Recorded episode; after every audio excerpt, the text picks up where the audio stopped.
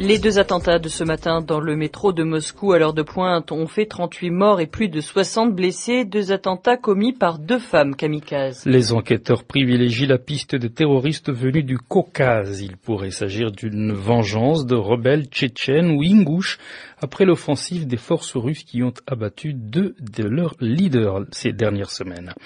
Vladimir Poutine, le premier ministre russe, a promis de punir les terroristes et de renforcer les mesures de sécurité. Je suis certain que les forces de l'ordre feront tout pour trouver et punir les criminels. Les terroristes seront éliminés. Nous avions commencé à prendre des mesures additionnelles pour assurer la sécurité dans les transports ferroviaires notamment en ajoutant des caméras de surveillance et en renforçant les contrôles dans certaines stations de métro.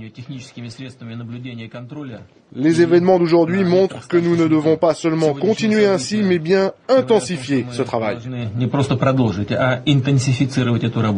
Vladimir Poutine, le Premier ministre russe, dans des propos recueillis par Alexandre Billet. Les autorités russes ont décrété la journée de demain mardi comme étant un jour de deuil national. Ces attaques à Songo ont été condamnées dans le monde entier, notamment par le président américain Barack Obama ou encore par Mahmoud Abbas, le président de l'autorité palestinienne.